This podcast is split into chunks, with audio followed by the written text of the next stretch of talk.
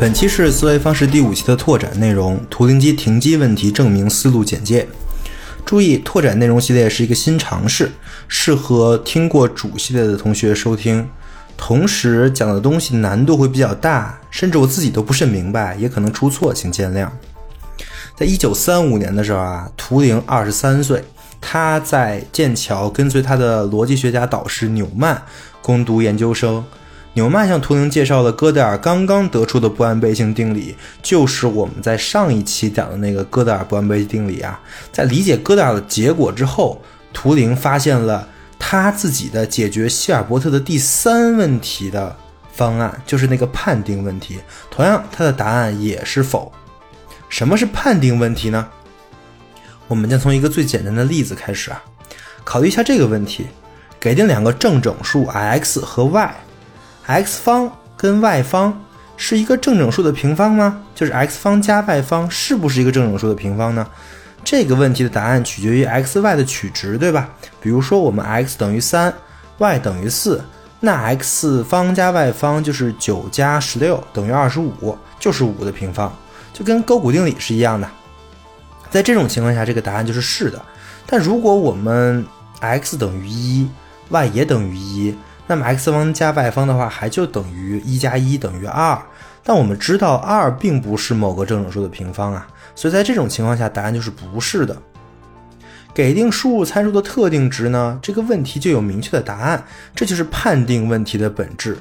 所以说，是否为判定问题，取决于这个输入参数，就是我刚才说的 x 跟 y。一旦这个参数是确定的，那它就变成了一个是跟否的问题。那我们在思考能不能设计一个算法或者计算机程序，在所有情况下都能给出正确答案呢？就是这个问题是可判定的。如果没有办法设计一个在所有情况下都能给出正确答案的算法呢？那这个问题呢就是不可判定的，对吧？刚才我们提到了 x 方加 y 方是不是一个整数的平方，这个问题就是可判定的问题，因为你可以举出一个反例嘛。就是我们很容易就可以写出一个程序，我们把 x、y 输进去，它就可以告诉我们 x 方加 y 方是不是呃的的乘积是不是一个数的平方。我们要证明一个判定问题是不可判定的，这个过程就比较难了，因为为了证明一个东西是不可判定的，你必须证明不存在可以解决这个问题的算法。但是呢，你要证明一个东西存在，其实你只要找到一个具体的实例就行了。但是你不存在这个东西，就真的挺难的。那图灵是怎么证明的呢？我们前面说过啊，判定问题问的是是否有一个明确程序可以判定任意一个命题是否可证。那这个明确程序指的是什么呢？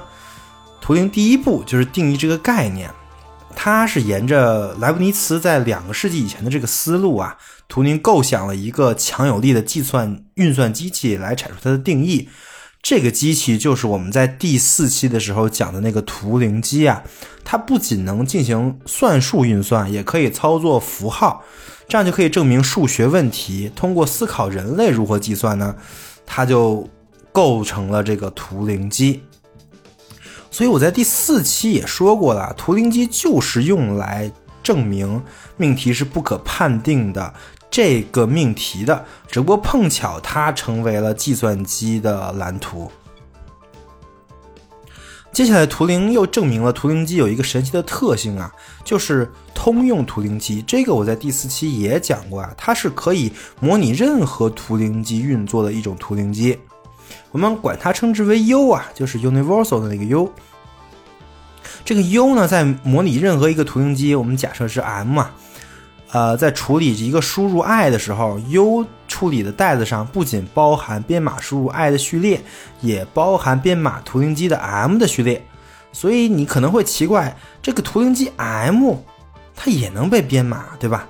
不过这这其实不难啊，因为所有的规则我们在第四期都讲过了，只要能满足这几种规则，那么这个通用图灵机 U 跟普通图灵机 M 是可以通约的，所以你其实在可以在 U 的这个框架下构建这个 M。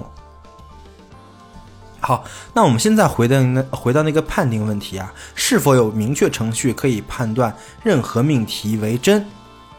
只要我能证明通用图灵机的存在，就是那个 U 的存在，我就能证明这个问题了。因为只要我判定 U 这个通用图灵机它到底能解决什么，不能解决什么，这个问题就自然解决了，对吧？而图灵呢，就通过这个方案证明了这个问题的答案是否。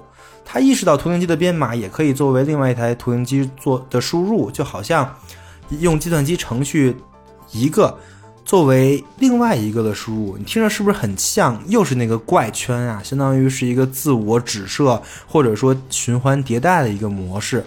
这个我们在第五期的主内容里也讲了，人工智能就是这么回事儿。好，那现在我们来看看图灵的证明思路啊。图灵是用反证法来证明这个问题的。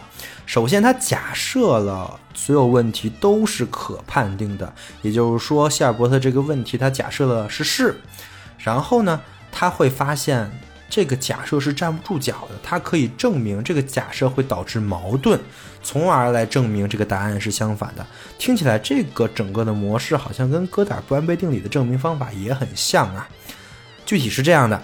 图灵首先假设存在一个明确的程序，可以判定任意命题给定的命题啊是否为真，然后他构造出了这样一个命题，就是叫图灵命题啊，就是图灵机 M 对于任何给定的输入 i，都会在有限步后停机。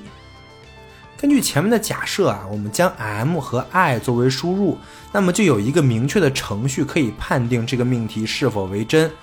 那么图灵就证明了这个假设会导致矛盾，因为我们注意到有一些图灵机是永远都不会停机的。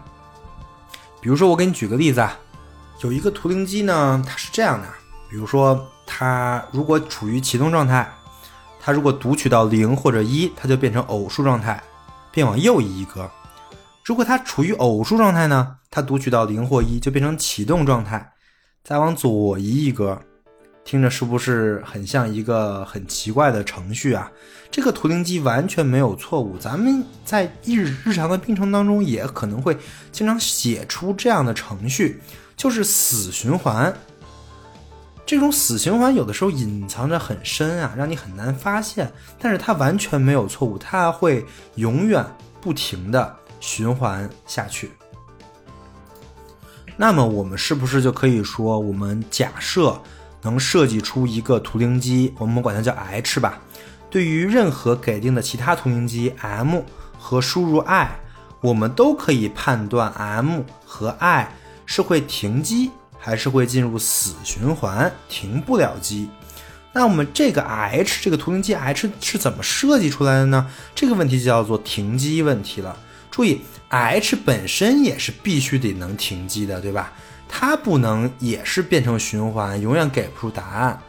所以说，H 不能通过 i 运行在 M 来做到这样这一点，因为有可能 M 永远不停机，那 H 也停不了。所以 H 必须要想到其他办法来做到这一点。我们虽然还不清楚 H 需要如何做呀，但是我们假设了 H 是存在的。我们将运行 H 处理 M 和 I 这个事儿呢，记记为 H（ 括号 mi） 相当于是一个函数啊。如果 mi，如果 M 对于 I 会停机，那么这个函数就会输出是，相当于在袋子上写一个数呗。如果 M 对于 I 不会停机呢，那么就会输出一个否。然后我们图灵把 H 变了一下。它将 M 图灵机的 M 也作为输入，计算了 HMM，就把原来是 HMI 变成了 HMM，就感觉跟哥德尔证明它的那个东西是非常像的。他也在构造了一个自自我指涉的情况，他把这种情况呢称为 H 撇儿，可以吧？H 撇儿执行的步骤跟跟 H 是一样的，因为它们都是类似的一个程序啊。只不过他们判定的东西不一样。他在确认 M 处理它自身编码的 M 时会不会停机？不过在得到结果之后呢，H 撇执行的动作同 H 是不一样的。H 是回答是或否之后停机，而 H 撇的答案呢，就只有 M 对于编码 M 不会停机时才会停机。如果答案是 M 对于编码 M 会停机，那 H 撇就完了，它就是一个死循环，它就永来它它就永远都不会停机了。哎，这点可能会让你有点糊涂啊，但是我希望你也能跟上。在很多计算机理论课程中，这就是一个分水岭，因为其实所有学计算机的底层的，比如说计算机工程啊这些学科，总会学到这个。当初我也有些糊涂啊，咱们再继续好好想一想哈。如果 H 撇儿的自身编码作为作为 H 撇儿的输入，那 H 撇儿会怎么做呢？到这个时候可能就很难想明白了。我们先假设 H 撇对于输入 H 不会停机啊，那么就会有这么一个问题。前面说了，H 撇是以图灵机 M 的编码作为输入时。如果 M 对于 M 会停机，那 H 就会陷入死循环，反之则停机。